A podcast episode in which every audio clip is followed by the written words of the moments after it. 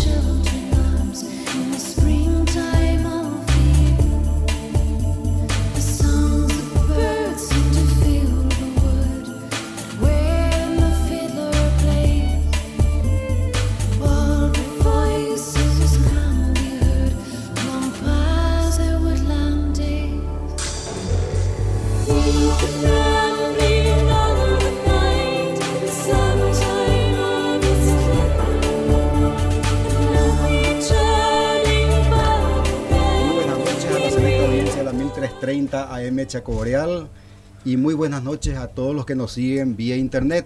Estamos en nuestro tradicional programa de los lunes, una hora con la astronomía. En los controles hoy le tenemos al señor Cristian para quien va nuestros cordiales saludos y hoy estamos solitos. Buenas noches y bienvenido, ingeniero Gustavo Ferreira. Buenas noches, Samuel, y muy buenas noches a toda la audiencia que nos sigue por radio y vía internet. Sí, señor, hoy estamos solo. El profesor Lacervin está en un acontecimiento social, así que vamos a tratar de llevar el programa lo mejor posible. Recordamos los números de la radio, el 421-900, el 425-726 y para mensajes, hoy va a ser el 0991 711 480. Y como siempre, estamos en el Messenger, así que pueden enviarnos sus inquietudes a astrochaco.hotmail.com. Muy bien, señor Ferreira. Antes de comenzar, quiero hacer una invitación a las personas que están interesadas en hacer eh, los talleres de astronomía. Vamos a comenzar el próximo jueves 12 de 19.30 a 21 horas en nuestro local del CEMUPE. Se van a dictar los días jueves y viernes de, eh, como dije, de 19.30 a 21. Eh, va a ser desde el 12 de enero hasta el 27 de enero en nuestro local del CEMUPE, en Mayor Martínez y Lázaro de Rivera, enfrente a la Escuela Perú, donde era el mercado municipal número 9. Yo sé que la mayoría de las personas que escuchan el programa conocen el lugar porque solemos hacer observaciones y hay mucha afluencia de gente. El costo del taller, de los cursos, va a ser de 60 mil guaraníes y a las personas que están interesadas, los informes pueden tener en, los números de teléfono 0982 334 893 o a la línea baja 421 747. Entonces repito a las personas que quieran hacer este taller, este taller para jóvenes, es eh, en nuestro local del CEMUPE, pueden llamar a los números 0982 334 893 o a la línea baja 421 747. Señor Ferreira, podemos iniciar con nuestras efemérides Sí, se- astronómicas. sí, señor Samuel. Hoy tenemos luna llena. Sí, señor, las personas que tienen la oportunidad de salir en este momento a mirar el cielo van a ver una hermosa luna semi anaranjada. El color, hoy justamente me preguntaron por qué el color entre amarilla y anaranjada de la luna, si es normal. La luna siempre tiene el mismo color, el color que está presentando hoy, ayer y en, en algunos, eh, en algunos días es por la polución atmosférica. En este momento hay muchos, muchos pastizales que se están quemando. Hay una polución atmosférica muy, muy importante. Entonces la luna, por supuesto, está coloreada. Ahora, hay veces que la vemos roja. ¿Y saben cuándo se ve roja a la luna? Aunque no haya polución atmosférica, cuando tenemos un eclipse lunar. ¿Por qué? Porque es la sombra que proyecta la Tierra sobre la superficie de la Luna y eso hace que la Luna cambie de color. Y eso sí, es el color que está reflejando la Luna, es la sombra de la Tierra en la Luna. Eso sí se da. Pero en este caso el color que tiene la Luna es necesaria y únicamente por la polución atmosférica que estamos teniendo en este momento, señor Ferreira y amables oyentes.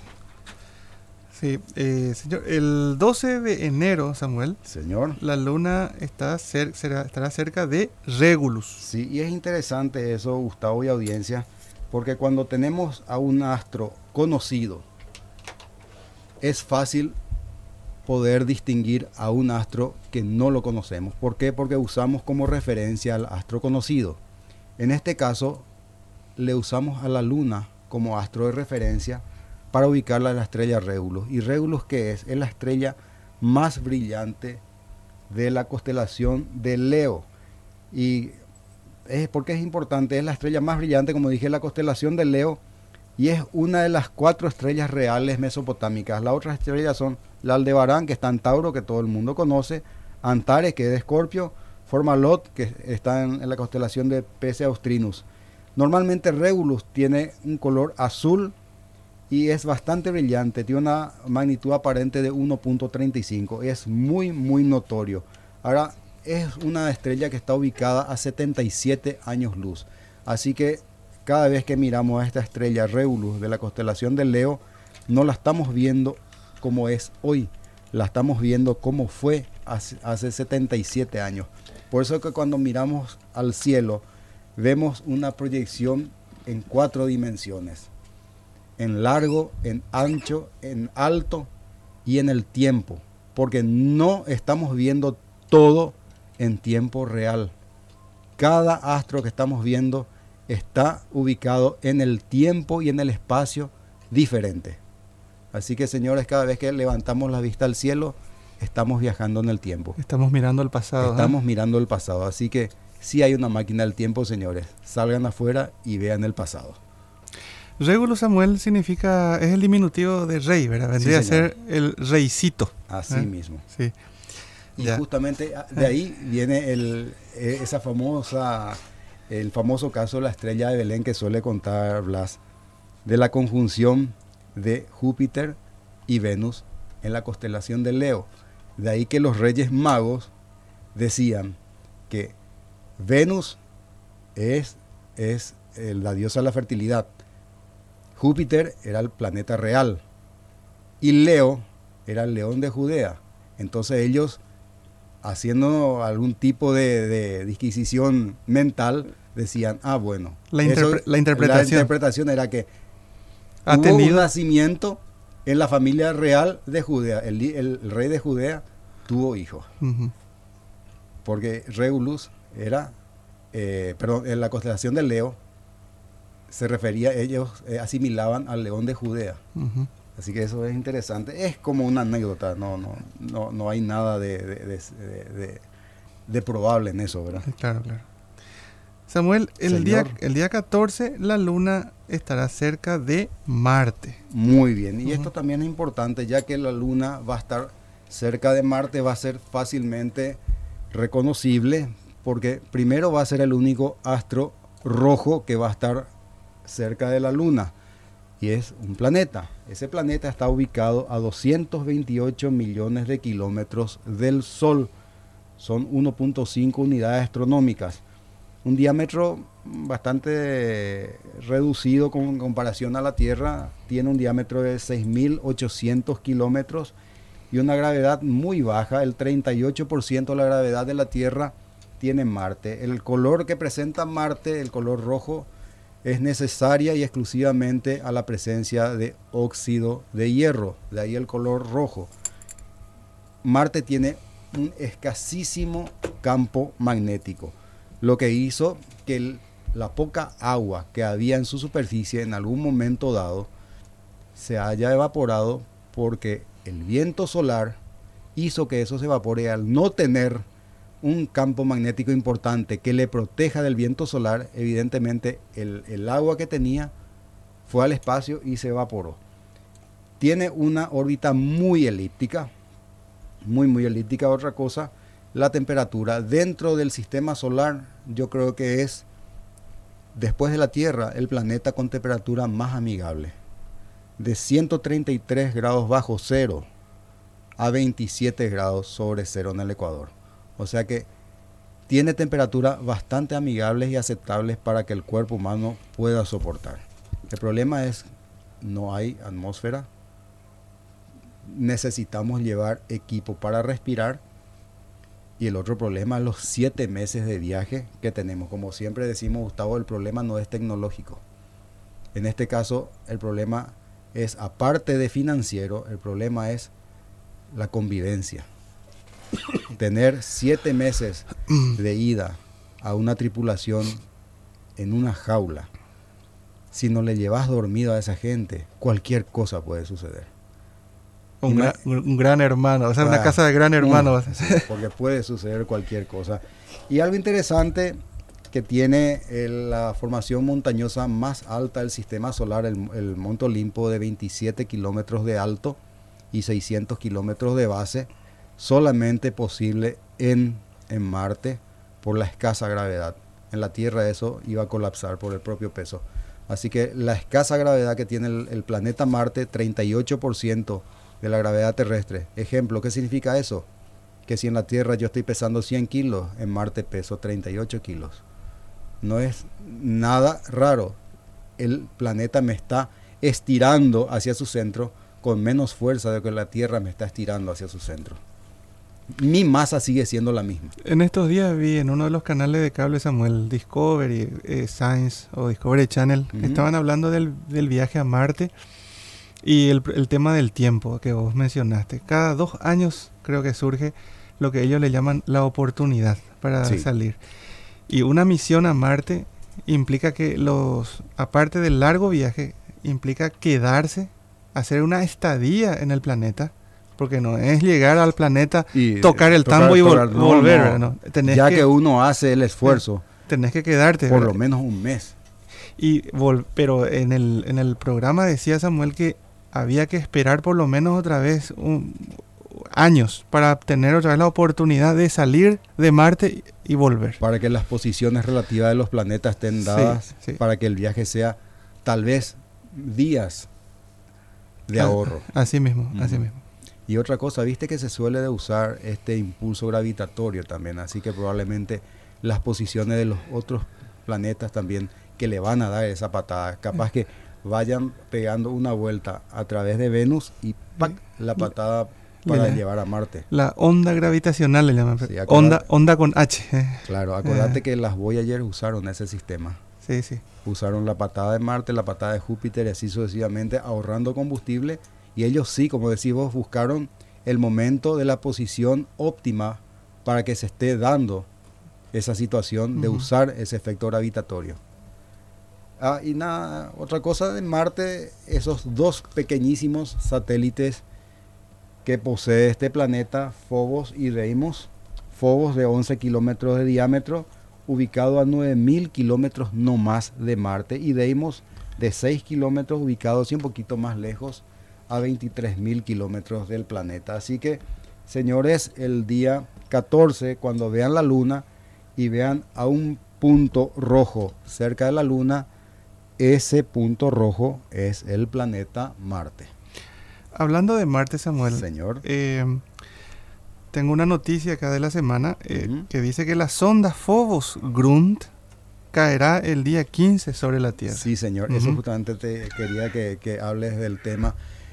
Es una sonda que va a regresar a la Tierra. No tienen todavía fijada la fecha. Está entre el 10, se decía que era entre el 10 y el 24. No tenían fijada. Ahora me estás diciendo que están confirmando para el 15.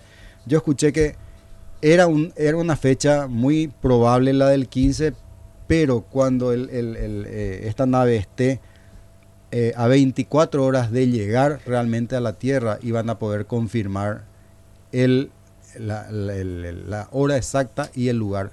El lugar tampoco tienen definido.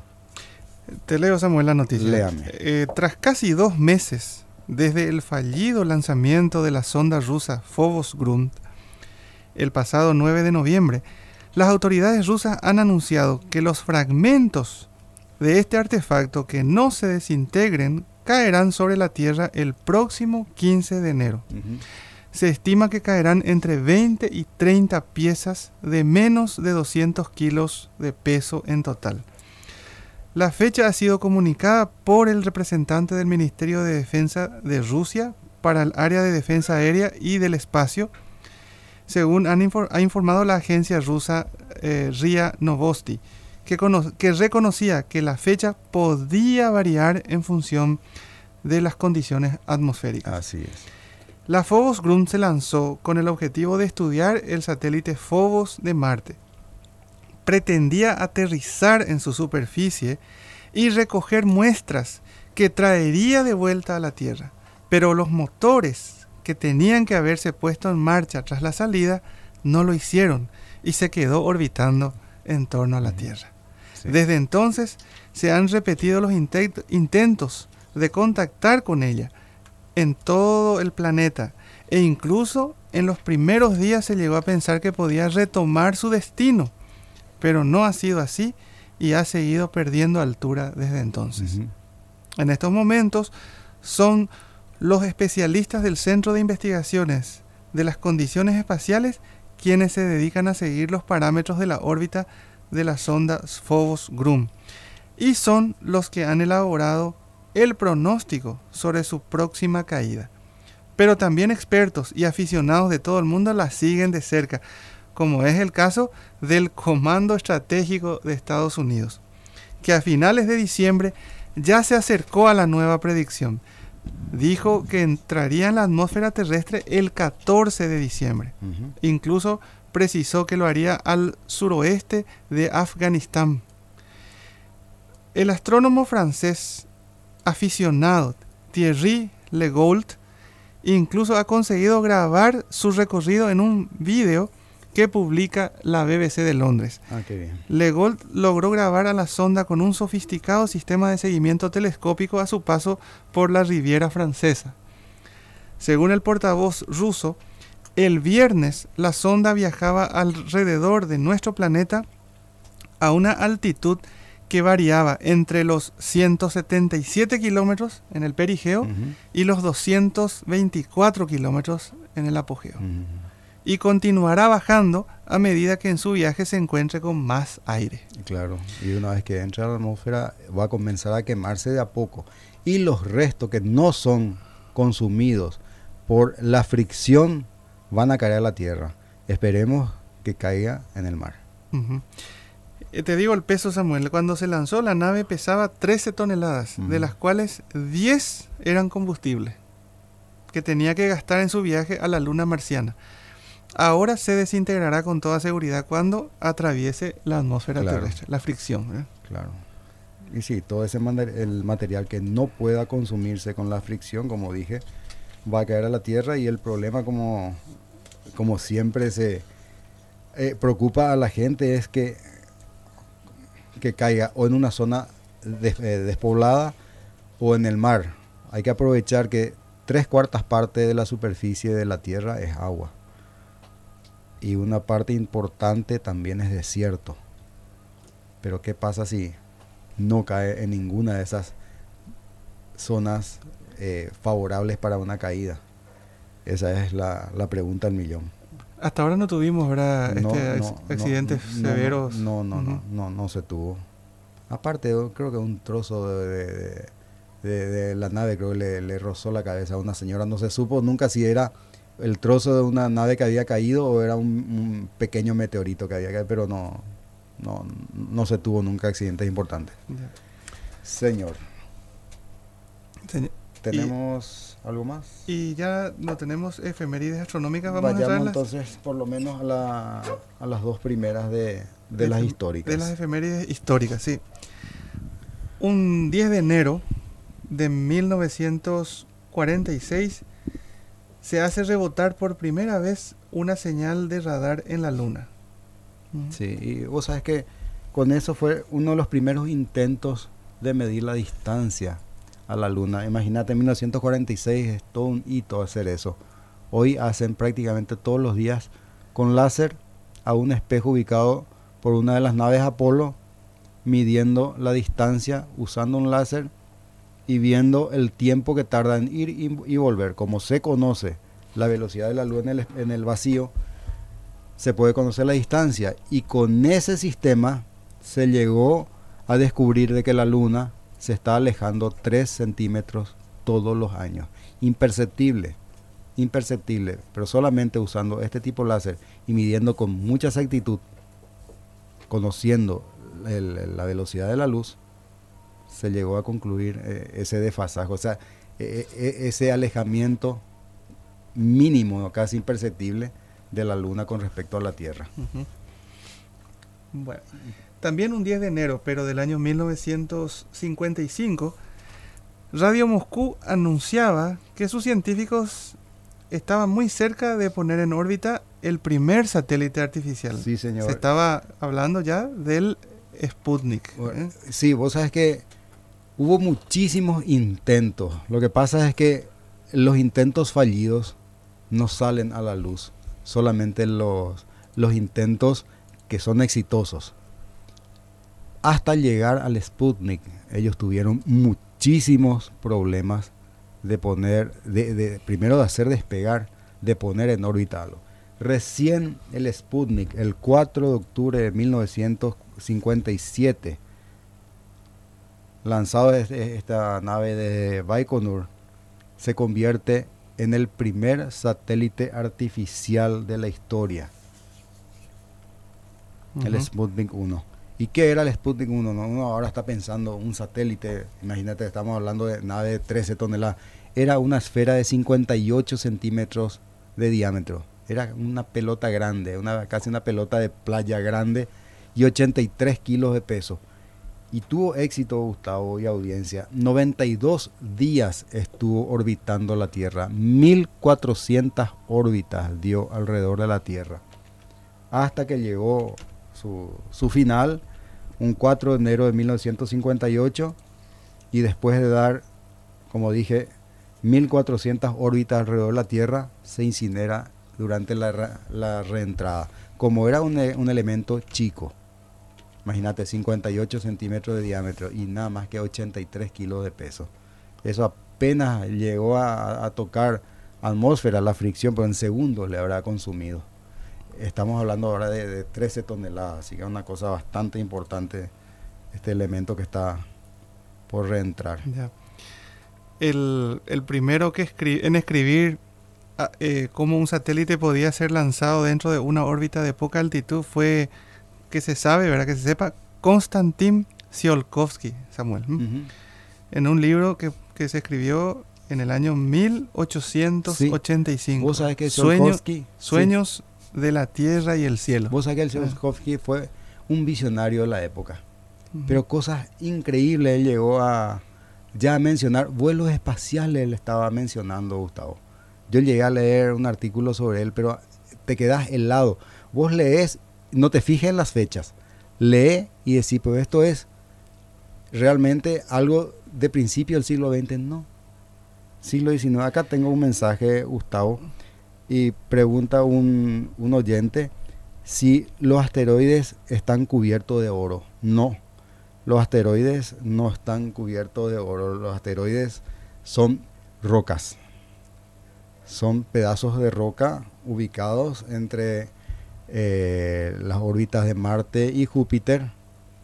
No, no, no están dadas las condiciones de que esas rocas puedan unirse para formar otro planeta, entonces quedaron totalmente desperdigados y algunos de repente se escapan de esas órbitas porque son atraídas por eh, la gravedad o del Sol o de algún otro eh, cuerpo masivo que, esté por ahí y sale de, la, de, su órbita natural y puede llegar a, entrar en rumbo, algunos le llaman rumbo de colisión. Normalmente los asteroides que llegaron a, salir pasaron cerca de nosotros, pero pasaron cerca, entre comillas, en eh, unidades eh, astronómicas, ¿verdad? Realmente bastante lejos pero normalmente eh, quedan eh, permanecen en, esas órbitas y son rocas y no están recubiertas de oro. Y, dado su tamaño, la mayoría son, son, pequeñitas. Son pequeños, algunos son bastante importantes. O sea, los asteroides importantes, los grandes, arriba de mil kilómetros ya son seres, palas, demás que cosas. Tienen, que tienen forma esférica inclusive. Eh, formas relativamente regulares. Normalmente son, son rocas irregulares. Sí, señor. Sí. Y bueno, creo que tenemos algo para ir a la pausa, algo más. uno más, el 11, el 11 de enero de 1787, William Herschel descubre la primera luna de Urano. Sí, señor. Llamada Titania. Titania. Sí. Que no hay que confundir con la luna Saturno, que es Titán. Esto es Titania. Y Titania es la mayor de las lunas de Urano y descubierta un 11 de enero de 1787 justamente por William eh, Herschel, que también descubrió al planeta, ¿verdad? Y recibe el nombre del personaje Titania eh, de una de las obras de Shakespeare. Normalmente todos los satélites de Urano llevan nombre de personajes o de William Shakespeare o de Alexander Pope. Todos.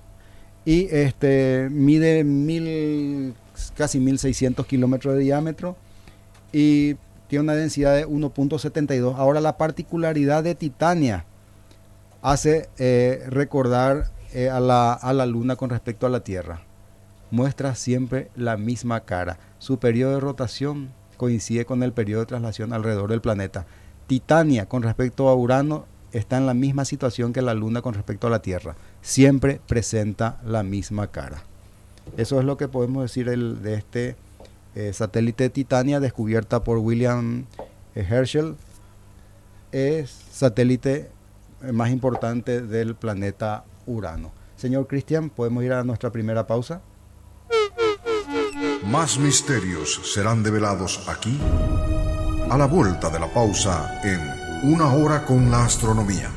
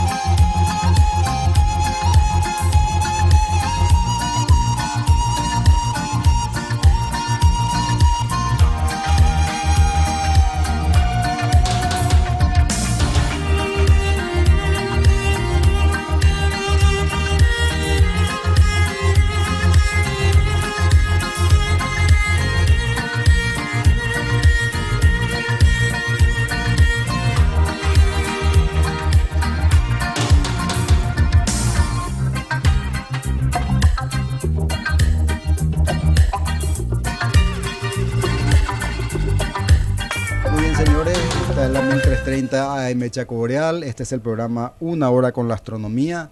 Nuestros números de teléfono son el 421-900, 425-726. Para mensajes, el 0991-711-480.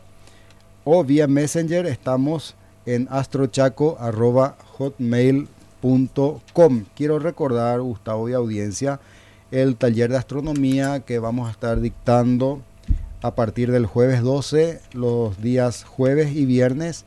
El taller va del 12 al 27 de enero, de 19.30 a 21 horas, en nuestro local del CEMUPE, en Mayor Martínez y Lázaro de Rivera. El costo completo del curso, materiales incluidos, es de 60 mil guaraníes. Está, está eh, eh, se va a dar para jóvenes, no va a ser para niños. El taller de niños ya tuvimos y vamos a volver a repetir porque suele tener bastante éxito. Esto es ya para jóvenes. Justamente por eso el horario 19.30 a 21 a 21 horas, perdón. Y cualquier informe pueden hacer a los números, pueden eh, recurrir a los números 0982 334 893 o a la línea baja 421 747. Repito, los números son 0982 334 893 o a la línea baja 421 747. El curso se inicia el 12 de, eh, de, enero, va hasta el día 27 de enero de 19.30 a 21 horas. Otra cosa, Gustavo, que quiero comentar fue la actividad que tuvimos el día sábado a la noche a partir de las 20 horas en el puerto de Asunción.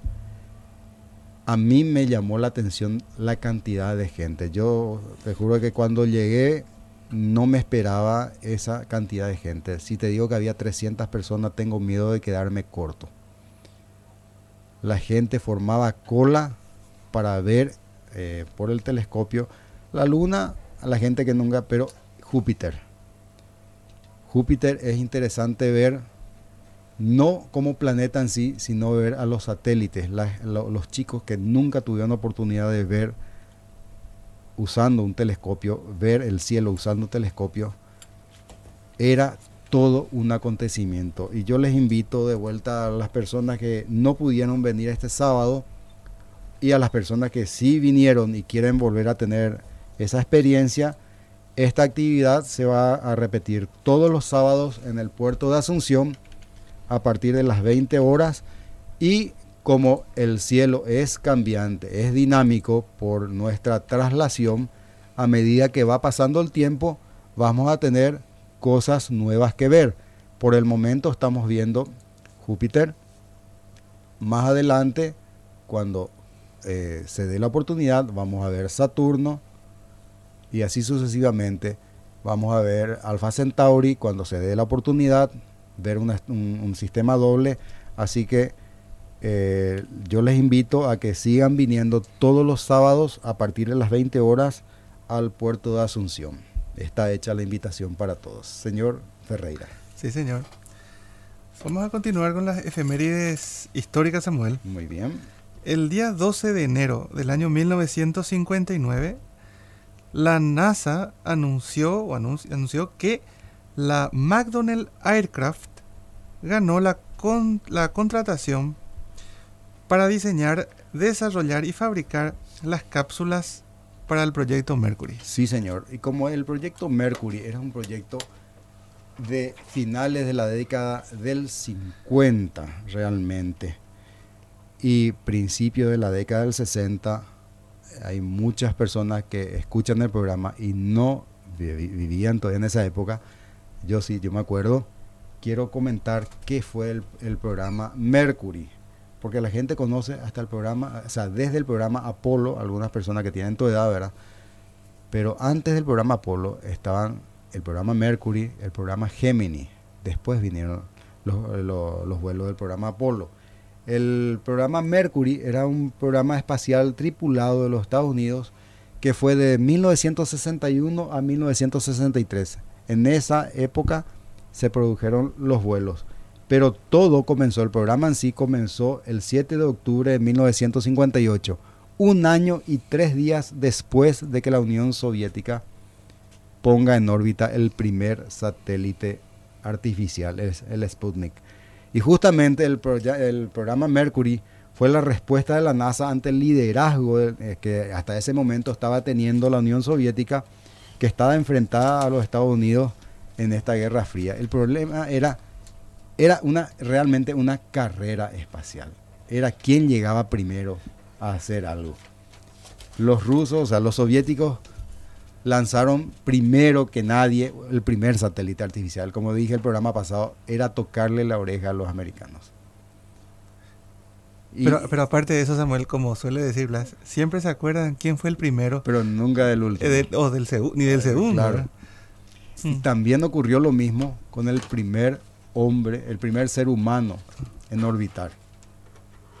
Gagarin. También los soviéticos. Eso fue terrible.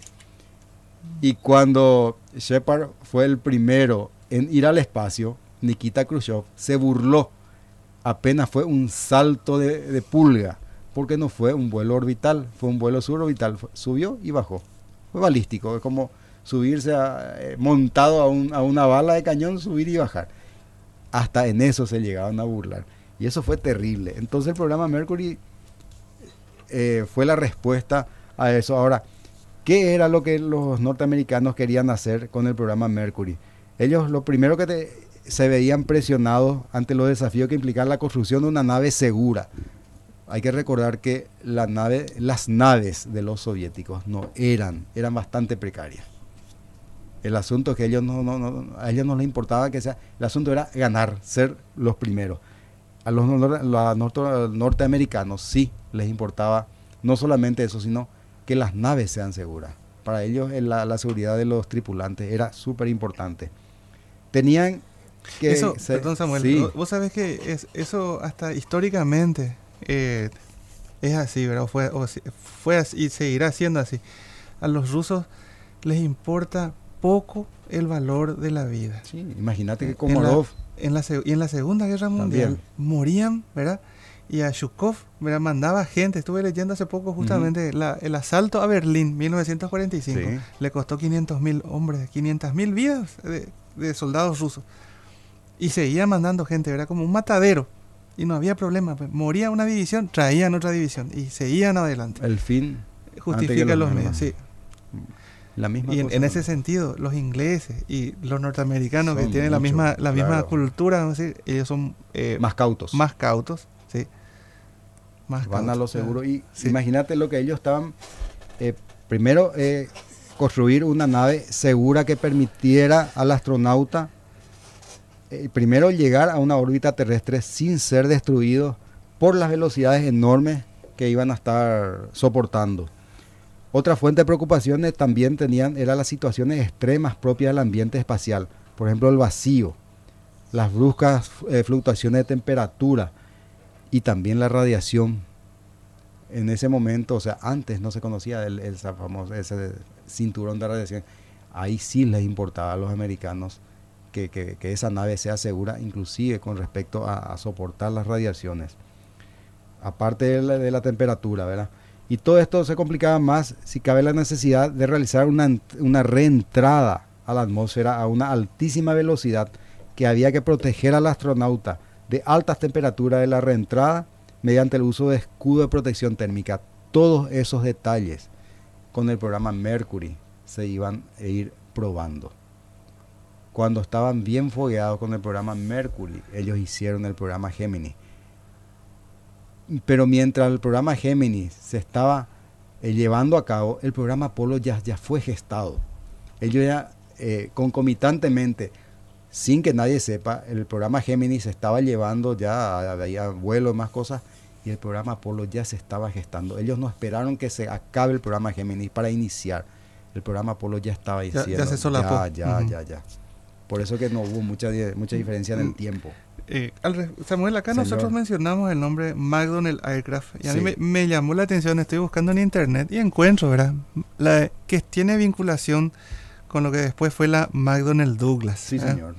McDonnell, y fíjate en los orígenes humildes de McDonnell Aircraft. Es por el apellido del fundador. Sí, pero, pero increíble. ¿Cómo termina, ¿Cómo termina esta empresa siendo contratista de la NASA, verdad? Pero surgió en San Luis, Missouri, en el año 1939, de la mano de James Smith McDonnell. y su ocupación primaria durante la Segunda Guerra Mundial fue la producción de aviones y y componentes para otros fabricantes. Y como, como subcontratistas. ¿eh? Esa era una empresa chiquitita, ¿verdad? fabricante de repuestos de, aviones. ¿eh? Después empiezan ellos a meterse eh, en el tema ya de fabricar su propio avión. Durante esos años, los años de la guerra, la compañía estuvo ocupada también en diseñar aviones, siendo su primer contrato con la Fuerza Aérea de los Estados Unidos, la USAF, por dos prototipos de un caza monoplaza experimental de alta cota designado McDonnell XP-67, que voló por primera vez un 6 de enero del año 1964. Ya terminó la guerra. No obstante, su primer diseño producido en serie fue el reactor McDonnell F-1 Phantom para la Marina de los Estados Unidos, para la US Navy al cual siguieron otros destacados modelos. Y pasó a formar la McDonnell Douglas en el año 1967, en plena guerra de Vietnam. El advenimiento de la guerra fue el mayor impulsor de la compañía, que pasó de 15 empleados en 1939 a 5.000 al finalizar la guerra.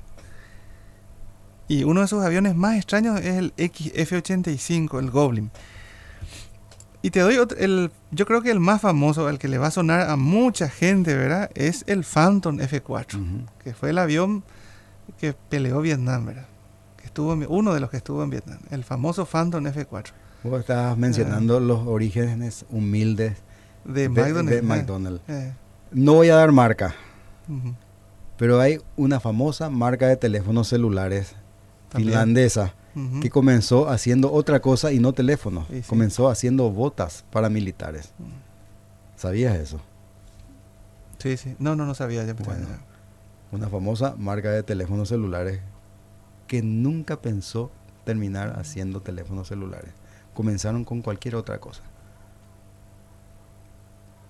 y una multinacional alemana también que yo conozco, Samuel, empezó haciendo, era, era, era una empresa unipersonal, una sola, se formó en el siglo XIX, 1800 y, que llevaba el apellido del dueño. Sí, sí. Y hoy es una empresa, eh, es, lo que, hoy es lo que es, ¿eh? Sí, señor. de telecomunicaciones, entre otras cosas. ¿eh? Mesmo. Sí. Bueno, Samuel, eh, sigamos, sigamos avanzando. Eh, así fue como la McDonnell Douglas, ¿verdad? Comenzó, ¿verdad? Humildes orígenes en San Luis, Missouri, termina siendo subcontratista contratista, de, la NASA, para el proyecto eh, Mercury y también el programa Gemini. ¿eh? Sí, señor. Y un 14 de enero del año 1969, el año que el hombre llegó a la luna, Samuel, 14 de enero, encuentro en el espacio de las naves Soyuz 4 y Soyuz 5. Sí, señor. Fue uno de los primeros casos en que pudieron hacer este tipo de acople.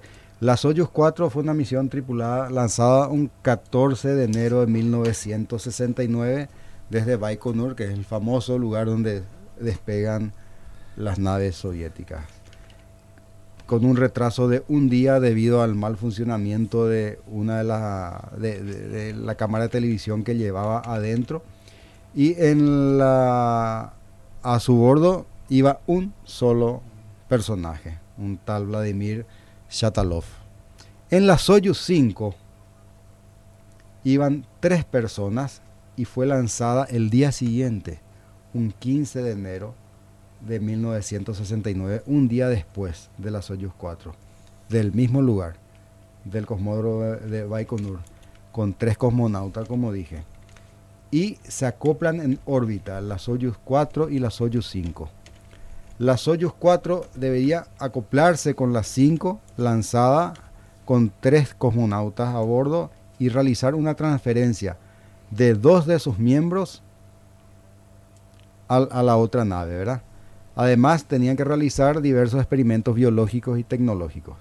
La Soyuz 4 reentró a, a, la atmósfera, llegó a la Tierra, fue recuperada sin problemas un 17 de enero de 1969.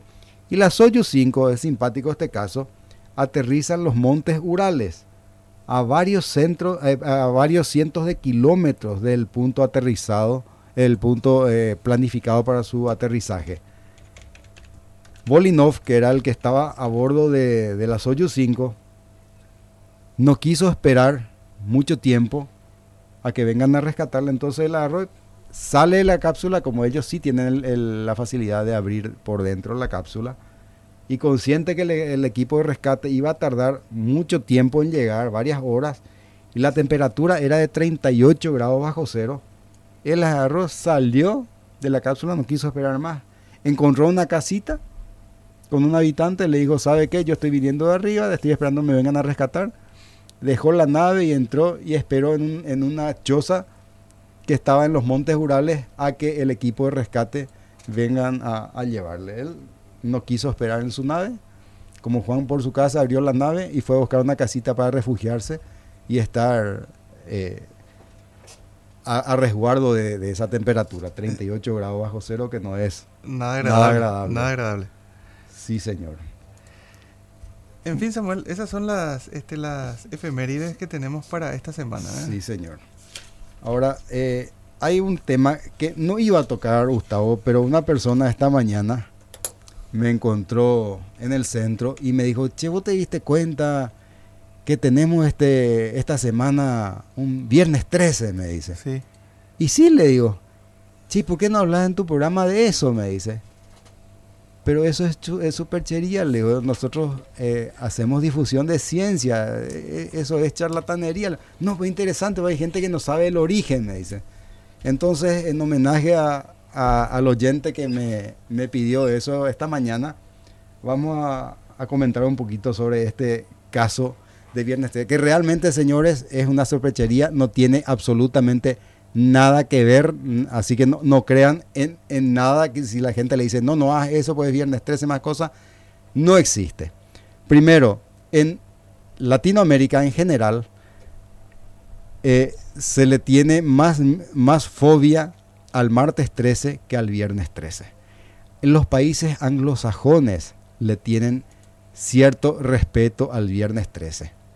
La gente que tiene miedo al número 13 padece de triscaidecafobia. Repet, Voy a repetir. repetir de vuelta. Eso se llama triscaidecafobia.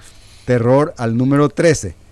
Y la gente que le tiene miedo al viernes 13 padece de friga triscaidecafobia.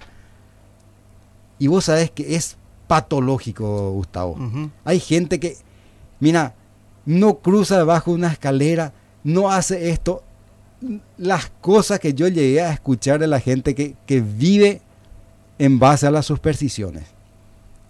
Por eso yo no quería tocar este tema, pero voy a tocar porque a mí me, me divierte. Me -huh. divierte porque la gente cree y yo quiero que la gente Deje de Deje creer. de creer. Deje Quiero de- desmitificar Sí, todo sí. esto. Ahora, ¿de dónde aparece el famoso Viernes 13 para los Anglosa- anglosajones? anglosajones. El- el- se dice que la historia cuenta que había un problema del, del, del, poder casi om- omnipotente que tenían los templarios en, en, la, en el siglo XIV, allá hacia el 1300. ¿Quiénes eran los templarios, Samuel? Los, eh, los defensores del cáliz. En los que tenían bajo su cuidado el famoso Cáliz eh, sagrado. eh, sagrado, o sea, el santo grial. El que se usó en la última cena. Supuestamente. ¿verdad? Supuestamente. Supuestamente. Ajá. Pero parece que había algo más. Y el rey de Francia, el famoso eh, Felipe IV, creo que era el Felipe el Hermoso que le llamaban, y el Papa, creo que era Clemente V en esa época, yo creo que ellos eran chantajeados por los templarios y ellos se veían muy, muy acorralados por el poder que tenían estos personajes. Y llegó a haber una conspiración entre el Papa Clemente V y Felipe IV, rey de Francia en ese entonces, para quitarle el poder a los templarios. Entonces hicieron correr eh, eh, el, cuento de que eran herejes, de que los templarios eran herejes, y un 13, viernes 13 de octubre del año 1307, fueron atrapados, hechos prisioneros, castigados y muertos prácticamente con juicio sumario y fusilación rápida, eh, fusilamiento rápido, ¿verdad? Un trámite. un trámite administrativo. No, más. Eh. Y eso ocurrió un día viernes 13 de octubre del año 1307. Da la impresión de que el temor al viernes 13 aparece en ese momento. Otros le dan otro cariz. Dicen que porque la última cena tenía 12 eh, personas y un, una persona más y esa décimo tercer persona fue muerta, entonces el 13 es de cuidado. Otros hablan de que en el capítulo 13 del Apocalipsis se habla del anticristo. O sea, una sarta de, cosas que la gente, la gente siempre le, comienza a dar vuelta. Señores, no crean en nada de esto. Estoy nada más que dando este, eh, este comentario a pedido de, una persona, así que no, no, crean mucho. Sin embargo, eso es eh, para los, eh, los anglosajones. Nosotros le tenemos, o sea, nosotros no, sino en América Latina, le tienen un poquito de fobia al martes 13. Pero en Italia no le tienen fobia al 13, le tienen fobia al 17. ¿Por qué? En números romanos 17 se escribe X, V, I, I. X, V corta, I, I. Y es un anagrama de, de la palabra V-I-X-I. O sea, el V-I-X-I se escribe de la misma, con las mismas letras. En latín, eso significa viví o viví en el pasado o estoy muerto. Para ellos, el VIXI, anagrama del 17 números romanos, es de mala suerte porque dice estoy muerto. Viví, estoy muerto.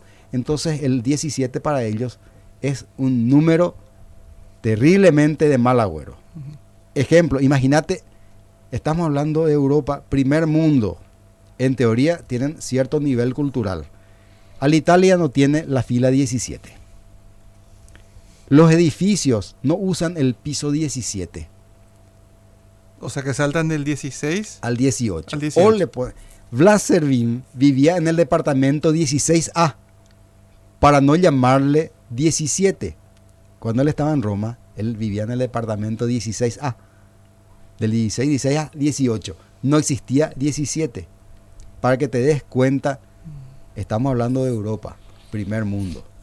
Hasta ahí le tienen miedo. La superchería, Gustavo, no tiene límite. Y, justo el Apolo 13 tuvo problemas. Y ¿eh? dio la casualidad eh. de que el Apolo 13 tuvo problemas. Ahí parece mentira, parece que más leña al fuego se metió. Señores, vuelvo a repetir, lo que estoy contando ahora es solamente a pedido de una persona que me pidió. Yo estoy haciendo este comentario totalmente fuera de programa. Quiero enviar dos saludos a Samuel. Sí, señor, adelante. Blas Servín justamente está eh, escuchando, nos envía un mensaje, nos dice que da gusto escucharnos. Ah, así que él está mirando el partido, entonces, sí, está jugando el partido. Exactamente. Y eh, Araceli Benítez nos escribe también, nos dice está atenta, está en la radio escuchando. Un saludo para Araceli. Muy bien. Entonces, Blas, si es que te acordás de nosotros en tu cena, Acuérdate de nosotros. nosotros cuando estés en tu reino. Sí, señor. Muy bien, Cristian, podemos ir a una pausa y volvemos en instantes con una hora con la astronomía.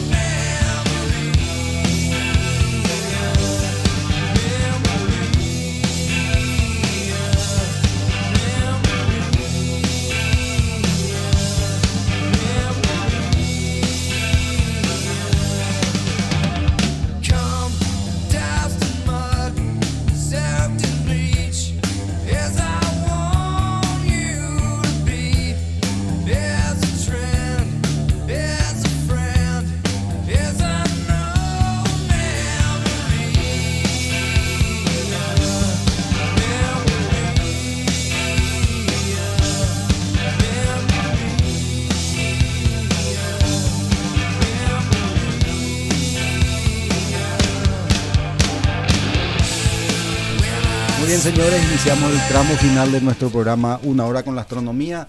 Esta es la 1330 AM Chaco Boreal. Nuestros números de teléfono son el 421-900, 425-726.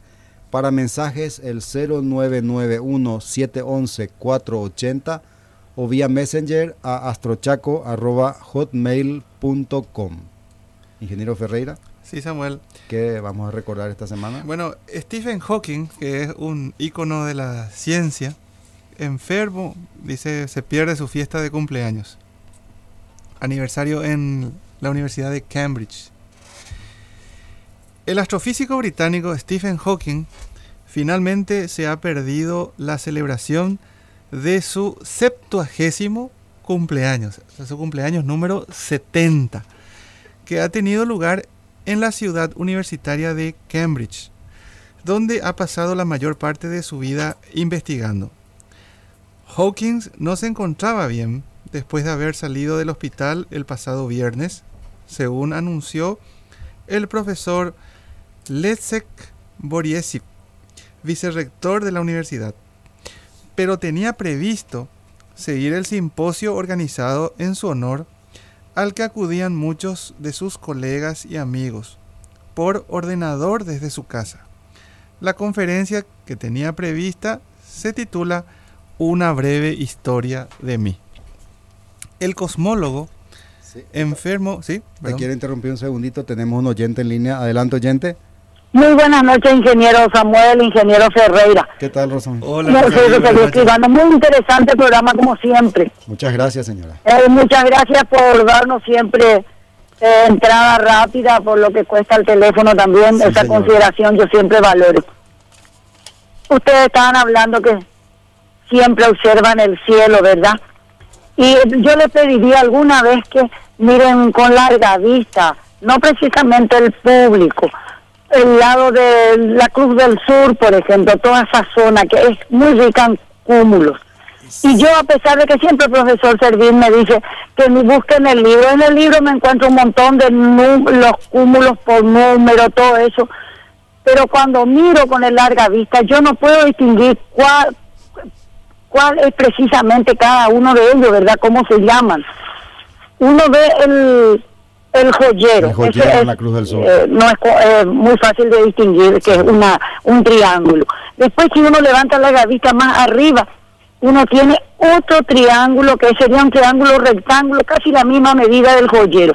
Yo, por ejemplo, tengo muchos números en el libro, pero no sé qué cúmulo, a qué cúmulo corresponde. Yo no pido que hoy me contesten, sino que alguna vez cuando están observando, más arriba hay otro más chiquitito. Y hacia el oeste, por ejemplo, hay uno que parece una libélula, dos alas alargadas, cortadas por el medio. Todos los años les miro, pero no sé cómo se llaman.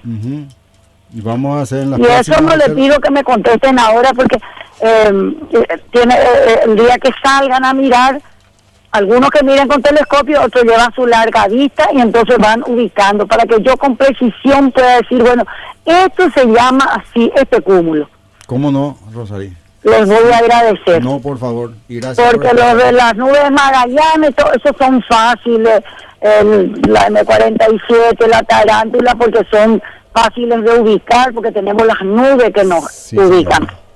Así Y muchísimas gracias por la atención, No, felicidades por el programa y Muchísimas gracias por escuchar. muy buena semana para todos. Muy amable. Muchas gracias, Rosalí. Buenas noches. Buenas noches. Gustavito, ¿qué pasó con nuestro amigo Stephen Hawking? Stephen Hawking, Samuel. No pudo festejar su No se, no, sí, no se encontraba bien, le eh, anunció el profesor Leszek Borisiewicz, vicerrector de la universidad, pero tenía previsto seguir el simposio organizado en su honor al que acudían muchos de sus colegas y amigos por un ordenador desde su casa. La conferencia que tenía prevista se titula Una breve historia de mí.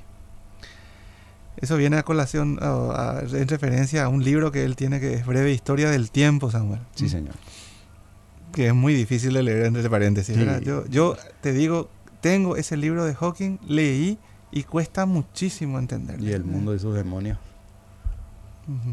Ah, no, eso es de Sagan. El Sagan es mucho Sagan más fácil de leer. Es- a mí me gusta mucho, es mucho más amigable la, Sí. la lectura. Sí. El cosmólogo enfermo de una incurable esclerosis lateral amiotrófica ELA, que le ata a una silla de ruedas desde hace 40 años, tampoco ha podido participar en la conferencia científica de tres días que estaba prevista. En los últimos tiempos, la capacidad de Stephen Hawking para comunicarse con el mundo exterior se ha deteriorado hasta el exasperante punto de una sola palabra por minuto. Es muy difícil, Samuel. Una sola palabra por minuto. En sus, en sus buenos días, el sistema de comunicación ideado por David Mason, ex marido de su enfermera y ex esposa Elaine, le permitía articular hasta 15 palabras en 60 segundos. Mejoró. El sistema funciona gracias a un sensor de infrarrojos instalado en sus gafas, preparado para captar los movimientos de su mejilla y desplazar simultáneamente un cursor en un ordenador, que le permite seleccionar las palabras que luego serán pronunciadas por un sintetizador. El avance de la esclerosis lateral amiotrófica ha limitado seriamente sus movimientos faciales, por lo que cada vez le resulta más difícil, entre comillas, hablar. El científico perdió la voz cuando contrajo la neumonía en 1985 y se le tuvo que practicar una traqueotomía. Los ingenieros de la firma Intel están trabajando ahora intensamente para permitir que Hawking vuelva a hablar, entre comillas, con relativa fluidez. El deterioro de sus nervios hace totalmente necesario recurrir a otro tipo de tecnología, admite en declaraciones Sunday Times su asistente técnico Sam Blackburn. Uno de los sistemas consiste en un pequeño escáner capaz de detectar la actividad de las ondas cerebrales y mover sobre la marcha el cursor de la computadora. Se trata en definitiva de un sistema avanzado para leer el pensamiento que ya ha sido usado en experimentos con videojuegos. El único problema es que requeriría la instalación previa de un casco, cuyo peso podría comprimir también los músculos del cuello de Hawking, totalmente paralizado como consecuencia de su enfermedad. Otra opción menos compleja es la instalación de nuevos sensores en sus gafas que se activen con el movimiento de los ojos, aunque el científico tiene cada vez más dificultades visuales. Un tercer método sería, serían unos sensores de expresiones faciales instalados frente a él como si fueran un espejo con la capacidad de captar el mínimo gesto. Yo estoy pensando, Samuel... Con eh, las limitaciones que tiene. El casco que lee el pensamiento, yo ya vi en una película de un piloto eh, norteamericano que tiene que ir a robar un avión ruso. Ahora has visto esa película de los años, eh, principios de los 80, donde buscan a una persona que hable ruso porque el, el avión funciona con el casco puesto con el piloto. Y responde a los mensajes que le va a mandar el piloto al avión. No era una con Clint Eastwood. Con Clint Eastwood. Esa era. Sí. Y un, un, ficticio MiG-31 que tiene que ir a robar. Y los trucos eran bastante malos. Sí, al principio él piensa en inglés, al principio piensa en inglés y el avión no responde, no reacciona, pero después él empieza a, a, pensar en ruso y allí el avión responde. Y lo otro, Samuel, también acá, el tema del ojo es una cosa que en mi casa yo tengo una cámara del año 97. Cuando nació Rebeca, yo compré una EOS 50E. Y eso era, en ese momento era eh, lo tecnológicamente de, punta. Sí. Era una cámara eh, que, que podía enfocar donde uno miraba dentro del visor. O sea, realmente tenía tres puntos de enfoque pero la cámara podía saber, podía leer en qué cuadrito uno miraba. Y en el cuadrito donde miraba, hacía, apretaba el botón de disparo, tenía, era un botón de dos pasos, y uno presionaba el botón, miraba el cuadrito y la cámara sabía qué cuadrito estaba mirando porque se ponía roja, se iluminaba el marquito de color rojo. Y enfocaba. Y, ahí se enfocaba. Ahí enfocaba. O sea que vos podías eh, hacer un segundo plano sin tener que mover el. Sin necesidad. O sea, uno, vos podías hacer el encuadre, Generar, el, hacer el encuadre y tenías tres. Tenías eh, referencias. tres referencias, sí. El centro, izquierda y derecha. Y bastaba que vos hagas que uno de los tres puntos caiga sobre el... o sea, vos movías el, ojo, él sabía dónde iba a y parar. Él, y él sabía dónde, dónde vos estabas mirando y esa, ese cuadrito se enfocaba. Hasta hoy es genial. Hasta hoy.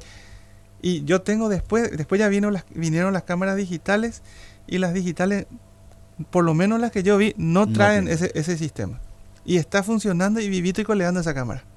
Es la EO50E. Y supongo que la serie que tiene esa letra, la, la, después vino la EOS, estaba la EOS 5, la EOS 1 y todas creo que traían ese enfoque, eh, sistema de enfoque por el ojo.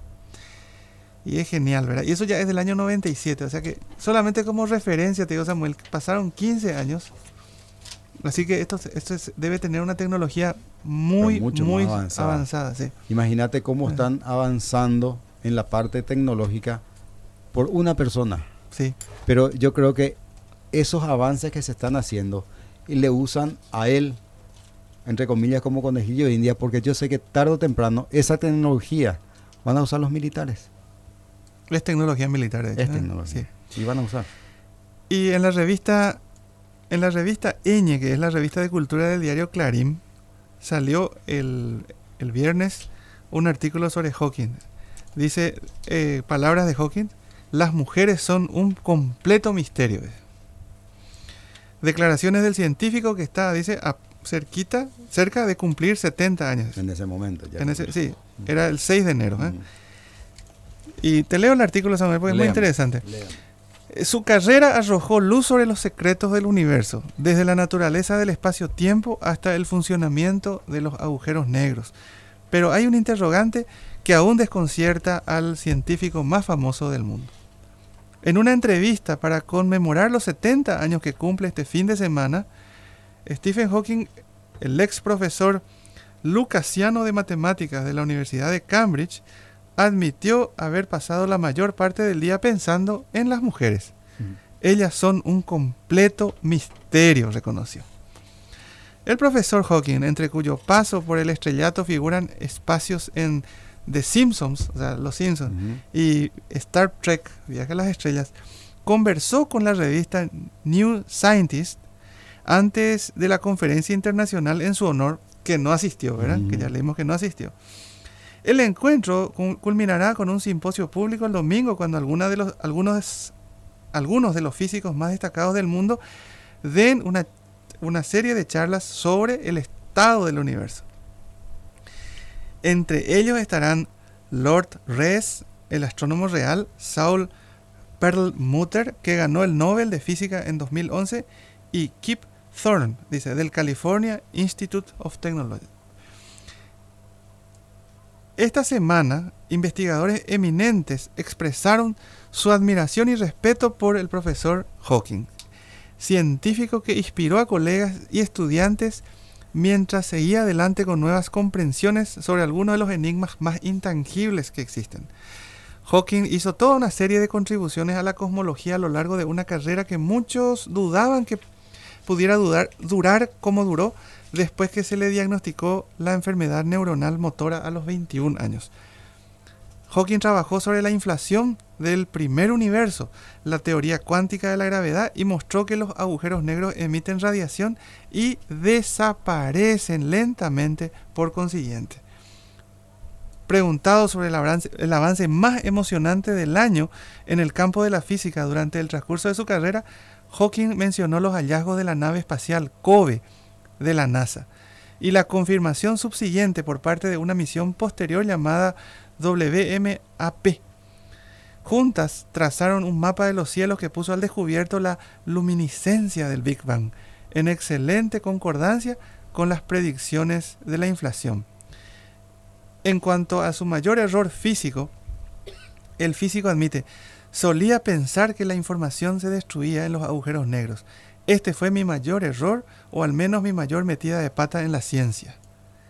De todos modos, su trabajo en este campo condujo a un avance teórico no confirmado por los experimentos hasta ahora, en el sentido de que los agujeros negros filtran nuevamente información al universo a través de, la, de los efectos mecánicos cuánticos. Eso es lo que salió en el diario Clarín, Samuel, en la revista Eñe, su revista de ciencia o de cultura. Yo pienso, me ha gustado. el- la semana pasada. imagínate si a Stephen Hawking no le tomaba esta enfermedad. Y hay dos teorías. Yo eso le pregunté una vez a un profesor, a mi profesor de física, y me dijo, gracias a su enfermedad, él está pensando. Bueno, Mm. Eso mismo dijo Eh. un famoso mago, René Lavand. No sé si le conoces, es un mago manco. Le falta un brazo. A los nueve años él tuvo un accidente. Y no sé si fue un tren o un, un ómnibus que le había arrancado el brazo. Y una vez le preguntaron, él ya era una persona de 80 y largos años, y un excelente mago. Le preguntaron si fue una dificultad el haber perdido el brazo o qué iba a hacer de él si es que tenía los brazos. Y mire, le dice, probablemente hubiese sido contador, médico o lichero. Gracias a que no tengo un brazo, soy un gran mago. O sea, eso para él fue superación. Eso se llama actitud, con C, actitud. Tratar de superar sus dificultades y ir adelante. Yo vi esta semana un corto prota- protagon- protagonizado por un actor canadiense que no tiene dos brazos y dos piernas. Es medio hombre, no tiene dos brazos y no tiene dos piernas. Se burlaban de él en el colegio. Llegó a ser un brillante eh, administrador de empresa y hoy es aparte de ser predicador, está dando conferencias de superación a gente. Y es una cosa, te digo, vos ves y es grotesco. No tiene dos brazos y no tiene dos piernas. Yo vi un- una película protagonizada por él justamente para ver cómo poder superar eso. Y yo digo que si él hubiese tenido, hubiese sido una persona normal como nosotros, no iba a llegar a ser lo que es. La misma cosa como vos decís, Hawking. Gracias a que no puede moverse y hablar, piensa. Todo- tiene, todo, tiene todo el tiempo de, de su vida para dedicarse exclusivamente a eso. Y sí. Ujú. No tiene los distractores que tenemos nosotros. Y claro, realmente. Señor Ferreira, creo que podemos ir despidiéndonos. Sí, Nada más que quiero, antes de, de darte el- el- la palabra de despedida final, Gustavo, quiero recordar a las personas interesadas en el taller de astronomía que se inicia el 12 de enero, que va del 12 al 27, y todos los sábados estamos en el puerto de Asunción con jornadas de observación a las personas que están interesadas en tener contactos, que es bastante difícil eh, poder hacer eso todos los días, tener contactos con telescopios y tener eh, unas jornadas de observaciones guiadas. Señor Ferreira. así Samuel. Bueno, eh, antes de despedirme, un saludo a tres chicas, Verónica Aranda, Sofía Caballero y Rebeca Ferreira, que son oyentes también de este programa de Una Hora con la Astronomía, Samuel. Y desearle, pedirle, desearle a la audiencia que tengan una muy buena semana, que ya comenzó, Sí, señor. y volver a encontrarnos, si Dios quiere, el próximo lunes. Muy bien, y de mi parte agradecer a las personas que nos honraron con su audiencia, las personas que enviaron sus consultas y que nos llaman a, a dar siempre su voz de aliento y esperarles como todos los lunes, el próximo lunes con una hora con la astronomía.